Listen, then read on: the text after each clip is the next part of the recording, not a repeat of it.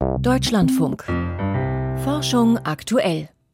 Heute mit mir, Katrin Kühn, und mit einem Blick auf Artemis 2, Ariane 6 und Peregrine, oder anders formuliert auf das Weltraumjahr 2024, bei dem jetzt mit der Mondsonde Peregrine der erste Start ansteht. Und das, und das jetzt zuerst, der Blick dann auf den vielen Regen, das Hochwasser, wo in Sachsen-Anhalt inzwischen auch Bundeswehrsoldaten mit im Einsatz sind, die Lage an vielen Orten angespannt ist und wo Menschen, die sich schon lange mit dem Hochwasserschutz beschäftigen, sagen, dass sie so angespannt ist. Dagegen lässt sich zumindest für die Zukunft etwas tun, mit breiten, ganzheitlichen Konzepten. Ein Land, das uns das aktuell mal wieder zeigt, das als Vorbild gilt, das sind die Niederlande. Sie haben schon vor vielen Jahren mit vielem angefangen und Volker Mrazek ist deswegen für uns und vor allem für Sie nach Nimwegen gefahren. Nijmegen oder Nimwegen in den Niederlanden. Die Stadt liegt gleich hinter der deutschen Grenze am Niederrhein. Der Fluss heißt hier aber nicht mehr so. The Rhine enters from Germany Kurz hinter der Grenze teilt sich der Rhein in zwei Arme auf.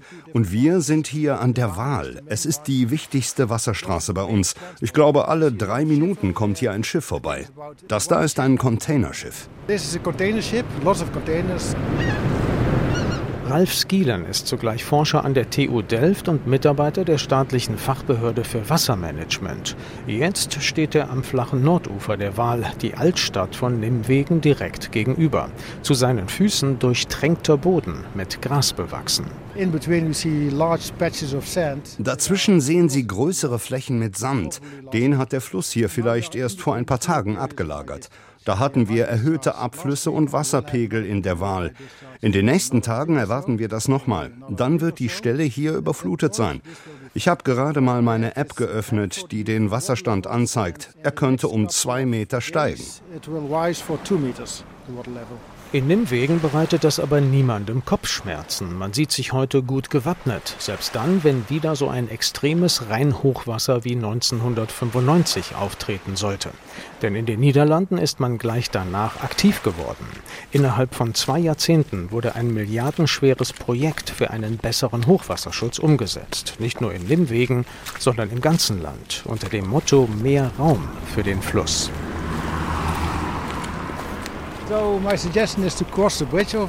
Ich schlage vor, wir gehen über die Brücke. Dann überqueren wir die Spiegelwahl. Das ist ein neuer Seitenkanal, der sich bei Hochwasser füllt. Er ist etwa vier Kilometer lang, mehrere hundert Meter breit und sechs, sieben Meter tief. Früher war das einfach ein Stück Land. Dann wurden hier Unmengen von Boden ausgebaggert und es entstand dieser Kanal. Raum für den Fluss bestand aus insgesamt 35 Einzelprojekten. Nimwegen war eines der teuersten von ihnen. Das letzte Projekt wurde 2017 abgeschlossen. Das war an der Eisel, einem der anderen Rheinarme. Man kann Deiche erhöhen und sie breiter machen, damit sie nicht überspült werden oder unter dem Druck des anstehenden Hochwassers brechen. Doch so weit soll es gar nicht erst kommen. Das ist der Sinn und Zweck der 35 Einzelprojekte, von denen Ralf Skelen mit spürbarem Stolz spricht. Wie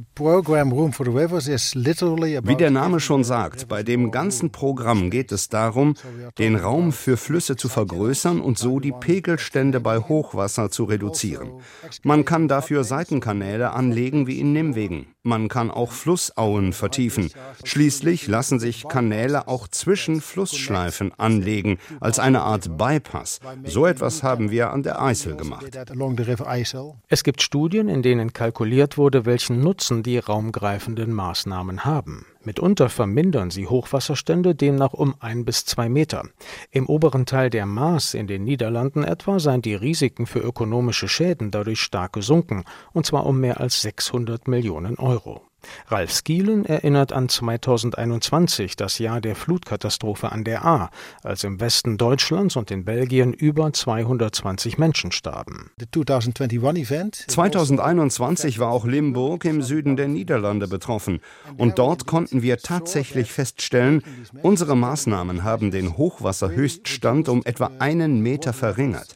Das ist für uns der Beleg dafür, dass sie wirklich funktionieren. Es gab zwar große Schäden, aber niemand verlor sein Leben. Könnte das Konzept also eine Blaupause auch für andere sein? Für Deutschland zum Beispiel, wo die Sorge im Moment groß ist, dass hier und dort Deiche brechen, nachdem es so lange und ausgiebig geregnet hat. Wir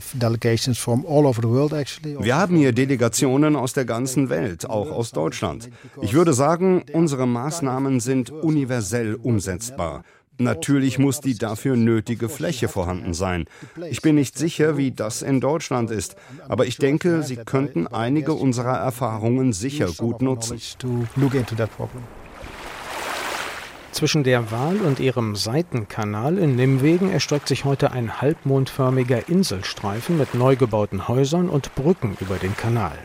Insel und Spiegelwal seien längst ein Publikumsmagnet, freut sich Flussexperte Skielen.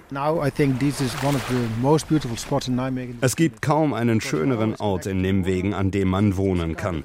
Umgeben von Wasser, aber hoch genug, um sicher vor Überflutungen zu sein. Und da würde ich sagen, ein bisschen Eigenlob, das darf auch dazugehören, wenn man so etwas gestemmt hat, wie eben hier die Niederlande nach 1995 mit ihrem Projekt Mehr Raum für den Fluss. Volker Mrazek hat darüber aus Nimwegen berichtet. Seit mehr als 50 Jahren. So lange ist schon kein amerikanisches Raumschiff mehr auf dem Mond gelandet. Genau das soll sich jetzt Anfang 2024 ändern. Eine Firma aus Pittsburgh im US-Bundesstaat Pennsylvania hat die neue Mondsonde gebaut. Nach ein paar Verzögerungen soll es jetzt Montag losgehen, 8. Januar. Peregrine heißt die unbemannte Sonde und ihr Auftrag ist, eine ganze Reihe von Experimenten auf die Mondoberfläche zu bringen.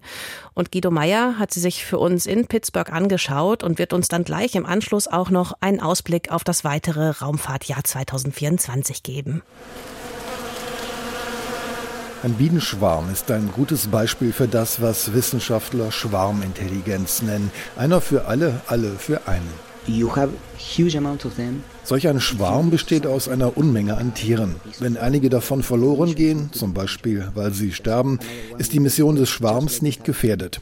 Andere Exemplare übernehmen ihre Aufgaben einfach. Gustavo Medina Tanco ist der Chef der Abteilung für Weltrauminstrumentation am Institut für Nuklearwissenschaften in Mexiko-Stadt. Der Astrophysiker und seine Studenten haben ihre Idee den Bienen abgeschaut. Sie wollen einen ganzen Schwarm kleiner Erkundungsroboter zum Mond schicken, sicherheitshalber. Not that they will be intelligent, nicht, dass diese Roboter besonders intelligent wären. Sie werden relativ dumm sein. Aber ihre Stärke wird ihre große Anzahl sein, so wie bei Ameisen und Bienen. Der Name der Mission passt dazu. Colmena, was auf Spanisch so viel heißt wie Bienenkorb. Allerdings wird der Bienenkorb für den Mond nur fünf Exemplare enthalten. Nachdem die Muttersonde auf dem Mond gelandet ist, sollen die scheibenförmigen Roboter mit einer Schleuder, die optisch an eine Mausefalle erinnert, auf die Mondoberfläche geworfen werden. Katapulte sind seit 2000 Jahren eine bewährte Technik. Sie funktionieren. Durch ihre nach unten gerichteten Triebwerke abgebremst, soll die Sonde auf ihren vier Landebeinen auf dem Mond aufsetzen. Danach soll ein Katapult an Bord alle fünf Rover mit einem einzigen Schuss bis zu 15 Meter vom Lander wegschießen. Diese runden Rover sind so groß wie ein Unterteller. Sie verfügen über winzige Messinstrumente, die den Mondstaub untersuchen sollen, über den sie dann hinwegrollen. Von diesem sogenannten Regolith unter ihnen trennt die Rover aufgrund ihrer geringen Größe und Höhe nur ein Zentimeter Abstand. Auf diesem Schüttelstand wurde die Muttersonde des Bienenkorbs auf Herz und Nieren getestet. Sie heißt Peregrine, zu Deutsch Wanderfalke, und wurde vom US-Unternehmen Astrobotic entwickelt. Peregrine wird die erste kommerzielle Sonde sein, die die USA zum Mond schicken. So laut wie hier durfte es sich beim Start anhören, erklärte John Land Renault, technischer Programmdirektor bei Astrobotic, bei einem Besuch vor einigen Monaten.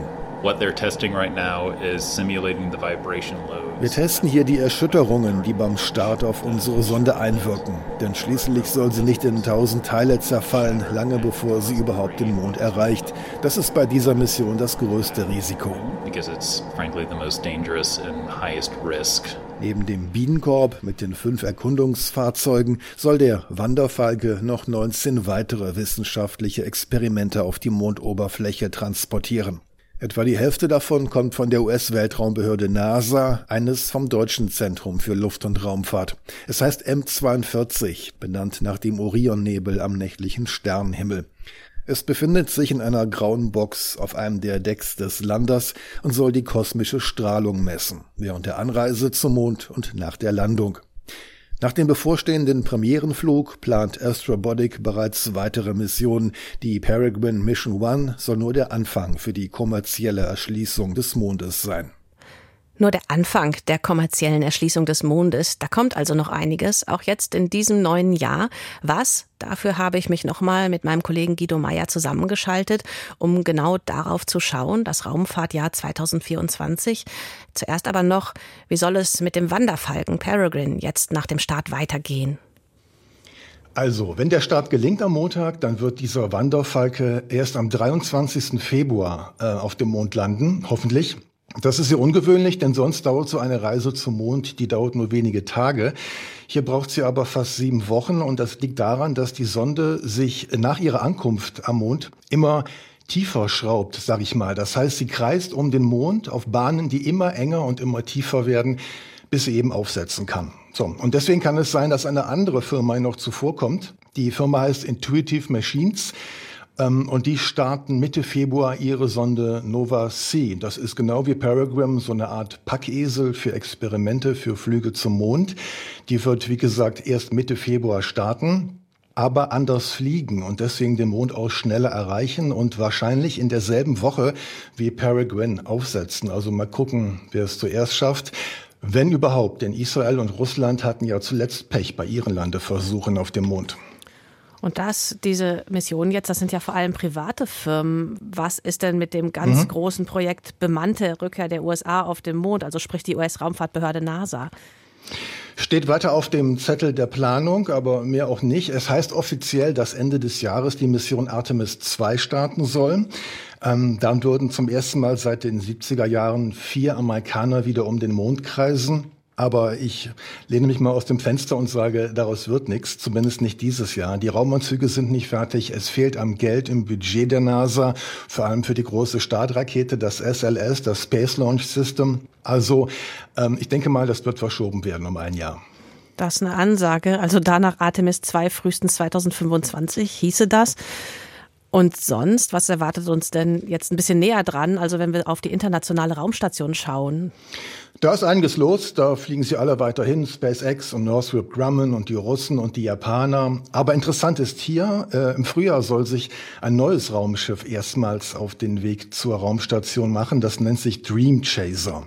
Das ist so eine Art kleines Space Shuttle, sieht zumindest so aus, also ein Raumgleiter mit Flügeln, schwarz und weiß gekachelt, aber wesentlich kleiner als die Raumfähren es waren. Er fliegt unbemannt und soll ebenfalls Nachschub zur Raumstation liefern. Und dann können wir auch noch kurz über eine weitere Kapsel sprechen, die im Frühjahr zur Raumstation fliegen und sogar erstmals und endlich Menschen an Bord tragen soll, und zwar der Starliner des Boeing-Konzerns, der seinem Zeitplan mittlerweile allerdings um einige Jahre hinterherhängt also einiges an angehäuften, hinterherhinkenden Zeitplänen. Wenn wir auf uns Europäer schauen, wir stehen ja im Moment immer noch ohne große Rakete da. Wird das jetzt in diesem Jahr 2024 ja. so bleiben? Alle hoffen das nicht. Die Planung ist, dass im Frühjahr erstmals und auch das dann mit Jahren Verspätung Europas neue Ariane 6 aus dem Urwald von Französisch-Guyana aus ins All starten soll. Und da siehst du auch keine Verzögerung in Sicht. Ja, die gab es ja schon. Es gab jetzt vor den letzten Wochen nochmal die letzten Triebwerkstests. Die liefen soweit in Ordnung. Die Rakete ist zusammengebaut. Also von mir aus kann sie starten. dann warten wir mal ab. Und jetzt der letzte Blick dann ganz konkret zu uns nach Deutschland. Äh, da ist der Plan in diesem Jahr in den Kreis der Nationen aufzusteigen, die aus eigener Kraft in den Weltraum starten können. Wie ist da der Stand? Und das von der Nordsee aus, genau. Das klingt sehr spektakulär. Da von einem Schiff, das ungefähr so 400 Kilometer vor der deutschen Küste, also vor Schleswig-Holstein und Niedersachsen, dann ankern wird, sollen ab April die ersten Testraketen starten. Dann später auch richtige Flüge in den Weltraum. Das Ganze also eine Art mobile Startplattform auf hoher See. Mal was Neues. Guido Meyer mit einem Ausblick auf das Weltraumjahr 2024, die wichtigsten Punkte einer Auswahl Und natürlich werden wir auf all das im Laufe des Jahres auch schauen. Jetzt Sprung in die Physik zum Piezo-Effekt. Eine Gasheizung nimmt mit seiner Hilfe den Betrieb auf oder auch eine Gastherme. Das Prinzip in bestimmten Kristallen erzeugt druckelektrische Ladung, entdeckt 1880 von Jacques und Pierre Curie. Und die bisherige Annahme war, dass es das auch nur bei festen Stoffen gibt. Die bisherige Annahme. Denn US-Forscher haben vor kurzem entdeckt, auch manche Flüssigkeiten können genauso wie Piezokristalle elektrische Eigenschaften besitzen. Lucian Haas berichtet. So klingt es, wenn man ein Feuerzeug mit Piezo-Zünder bedient. Ein Federmechanismus schlägt auf einen kleinen Kristall. Dadurch wird er etwas verbogen und elektrische Ladungen im Kristallgitter werden voneinander getrennt. Die resultierende Spannung reicht aus, um einen Funken zu erzeugen. Dieser piezoelektrische Effekt ist schon seit 1880 bekannt, allerdings nur für feste Stoffe wie Quarz. Dass er auch in Flüssigkeiten auftreten könnte, hatte niemand auf dem Schirm, sagt Gary Blanchard, Chemiker an der Michigan State University.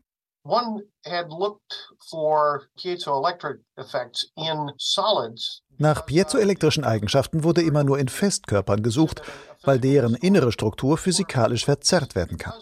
Eine Flüssigkeit hingegen passt sich immer an ihren Behälter an, Deshalb hat bisher niemand versucht, eine Flüssigkeit in sich zu verformen und dabei eine Ladungstrennung zu beobachten. Denn wie sollen sich die Ladungen trennen, wenn die Ladungsträger selbst mobil sind? Es gibt allerdings Flüssigkeiten, die sich anders verhalten als zum Beispiel Wasser. Sogenannte ionische Flüssigkeiten sind geschmolzene Salze. Im Vergleich zu Kochsalz, das nur aus Natrium und Chlor besteht, sind deren Ionen größer und unregelmäßiger geformt, so dass sie sich nicht in einem stabilen Kristallgitter anordnen. Schon bei Zimmertemperatur fließen sie dahin. Gary Blanchard ist ein Spezialist für ionische Flüssigkeiten. Sie sind nicht wie Wasser, sondern eher zäh wie Motoröl oder Sirup. Dabei haben sie elektrochemische Eigenschaften, die sich von normalen molekularen Flüssigkeiten unterscheiden. Und das macht sie so attraktiv. Vor einigen Jahren hatte Gary Blanchard bereits etwas Bemerkenswertes entdeckt. Bringt man ionische Flüssigkeiten mit einer Elektrode in Kontakt, verschieben sich Ladungen in der Flüssigkeit rund 100.000 Mal stärker als zum Beispiel beim gleichen Versuch mit einfachem Salzwasser. Erklären konnte er sich das anfangs nicht. So ein Verhalten würde nur passen, wenn die Flüssigkeit ganz unerwartet piezoelektrische Eigenschaften wie ein Festkörper besäße, um das zu testen, startete Blanchard gemeinsam mit Kollegen ein Experiment. Das Einfachste, was uns einfiel, war, einen Metallzylinder mit ionischer Flüssigkeit zu füllen und dann mit einem Kunststoffkolben, der in der Mitte eine Elektrode besitzt, darauf zu drücken. Einfach um zu sehen, ob sich ein elektrisches Potenzial zwischen dem Zylinder und der Elektrode im Kolben aufbaut. Schon beim ersten Laborexperiment unter ungünstigen Bedingungen schlug das Messgerät aus. Ich war schockiert. Die ionische Flüssigkeit zeigte tatsächlich einen piezoelektrischen Effekt. Weitere, viel feinere Messreihen ergaben, dass er zwar zehnmal schwächer ausfällt als zum Beispiel in Quarzkristallen, aber er ist eindeutig da. Gary Blanchard ist damit der erste Nachweis von Piezo-Eigenschaften bei einer Flüssigkeit gelungen. Ob sich diese Entdeckung in der Praxis wird nutzen lassen? Auf diese Frage reagiert der Forscher noch verhalten. Es ist sehr wahrscheinlich, dass sich hieraus neue Anwendungen ergeben werden. Aber noch kann ich wirklich nicht sagen, welche. Erst einmal ist noch viel Grundlagenforschung nötig, um den piezoelektrischen Effekt in ionischen Flüssigkeiten von Grund auf zu verstehen. Wir untersuchen derzeit verschiedene ionische Flüssigkeiten, um zu sehen, wie sich der Effekt verändert. Dabei haben wir festgestellt, dass die Größe des Effekts von der Zusammensetzung der ionischen Flüssigkeit abhängt. Und das Ausmaß des Effekts wird letztendlich darüber bestimmen, wofür künftig genutzt werden könnte. Lucian Haas darüber, dass es den Piezo-Effekt auch in Flüssigkeiten gibt. Und damit sind wir an dieser Stelle hier in Forschung aktuell angekommen. Die weiteren Meldungen aus der Wissenschaft heute von Friederike Weichner-Seri. Neue Wirkstoffe gegen Tuberkulose sollen Antibiotikaresistenzen umgehen. Wenn eine Tuberkuloseerkrankung früh genug erkannt wird, kann sie in der Regel gut mit Antibiotika behandelt werden. Allerdings haben sich in den letzten Jahren zunehmend multiresistente Keime entwickelt, die eine Antibiotikatherapie unwirksam machen können. Ein Team aus deutschen und französischen Forschenden hat deshalb tausende Moleküle darauf getestet, ob sie in der Lage sind, den Tuberkuloseerreger zu hemmen. Laut den Ergebnissen im Fachmagazin Cell Chemical Biology konnten die Forschenden tatsächlich einige Substanzen identifizieren, die den Erreger Mycobacterium tuberculosis für den Menschen weniger gefährlich machen könnten. Einige der Moleküle haben eine antibiotische Doppelfunktion. Sie können den Tuberkuloseerreger angreifen und sorgen gleichzeitig dafür, dass gängige Antibiotika trotz Resistenzen besser anschlagen, weil sie deren Wirkstoffe verstärken. Neue Bildaufnahmen aus unserem Sonnensystem zeigen, dass Neptun und Uranus häufig falsch dargestellt werden. Konkret geht es um die Farbe der beiden Planeten. Auf Bildern sehen wir Neptun oftmals in einem kräftigen Blau, während Uranus eine grünliche Färbung hat. Neue Aufnahmen zeigen allerdings, tatsächlich haben die beiden Planeten eine sehr ähnliche Farbe, ein blasses Grünblau. Laut der Studie im Fachmagazin Monthly Notices of the Royal Astronomical Society werden die Farben häufig falsch dargestellt, weil Weltraumkameras im 20. Jahrhundert meist Einzelbilder mit verschiedenen Farbkanälen aufgenommen haben, die anschließend miteinander kombiniert wurden. Diese Technik verzerrte allerdings die Färbung von Uranus und Neptun. Forschende analysieren, wie Pflanzenarten zu Fleischfressern werden konnten. Bei einzelnen Arten haben sich im Lauf der Evolution ganz besonders seltene und komplexe Eigenschaften im Vergleich zu verwandten Spezies entwickelt. Damit zum Beispiel fleischfressende Pflanzen Insekten fangen und verwerten können, mussten strukturelle, chemische und mechanische Anpassungen entstehen, die nur in ihrer Kombination einen evolutiven Vorteil für die Pflanzen bedeuten. Laut der Studie eines Teams aus britischen, US-amerikanischen und kanadischen Forschenden im Fachmagazin Science haben zwei untersuchte Pflanzenarten diese Fähigkeiten wahrscheinlich unabhängig voneinander entwickelt. Dabei gab es keine einzelne große Mutation, sondern viele kleine Anpassungen, die durch zufällige Kombination fleischfressende Arten hervorbrachten. Welche Ökosysteme besonders gut geschützt werden, ist oftmals von vielen, teils zufälligen Faktoren abhängig. Laut der Analyse eines internationalen Forschungsteams im Fachmagazin Science sind das Geld und die Ressourcen, die in regionale Umweltschutzprojekte fließen, stark davon abhängig, wo überhaupt Forschungsdaten erhoben werden. Und gleichzeitig ist die Entstehung solcher Datenbanken wiederum oft davon abhängig, ob es zum Beispiel gute Infrastruktur gibt, um eine Region zu erreichen, oder ob neue Technologien verfügbar sind, welche die Forschung in einem bestimmten Bereich erleichtern. Die Forschenden schreiben, deshalb werden Artenschutzmaßnahmen teils nicht dort durchgeführt, wo der Bedarf eigentlich am höchsten ist. Stattdessen bestimmen oft menschliches Verhalten und äußere Bedingungen, welche Gebiete geschützt werden. Sternzeit, 5. Januar. Die Sonne, die Planeten und die magische Mitte. Die Planeten laufen um die Sonne, heißt es oft. Das ist nicht exakt richtig, denn die Planeten und die Sonne ziehen um den gemeinsamen Schwerpunkt und der liegt manchmal außerhalb der Sonne. Die Gravitation, die Anziehungskraft, ist eine Grundeigenschaft von Materie. Die Sonne zieht die Erde an, aber auch die Erde zieht die Sonne an. Die Erde läuft also nicht exakt um das Zentrum der Sonne, sondern Sonne und Erde laufen um einen Punkt, der knapp 500 Kilometer verschoben ist. Das gilt für alle Planeten. Bei Jupiter ist die Anziehungskraft so stark, dass der gemeinsame Schwerpunkt sogar knapp außerhalb der Sonne liegt. Die Sonne läuft also während der zwölf Jahre, die Jupiter für einen Umlauf braucht, ganz langsam um diesen Punkt herum. Da die Sonne acht Planeten hat, wird es ziemlich unübersichtlich. Je nachdem, wo die Planeten auf ihren Umlaufbahnen stehen, ergibt sich stets eine neue Lage des Gesamtschwerpunkts des Sonnensystems. Der kann mal ziemlich genau im Zentrum der Sonne liegen oder rund 600.000 Kilometer über der Sonnenoberfläche dann, wenn die großen Planeten wie Jupiter und Saturn in dieselbe Richtung ziehen. Das Eiern der Sonne gibt es genauso bei fernen Sternen, wenn Exoplaneten sie umrunden. Auch die sorgen mit ihrer Anziehungskraft dafür, dass der Stern mal etwas auf uns zu oder von uns wegläuft. Oft geschieht das nur mit wenigen Kilometern pro Stunde. Das ist Fußgängertempo. Trotzdem lässt es sich mit Teleskopen messen.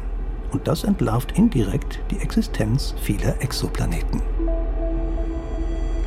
Das war es für heute von Forschung aktuell. Ich bin Katrin Kühn und sage Danke für Ihre Zeit.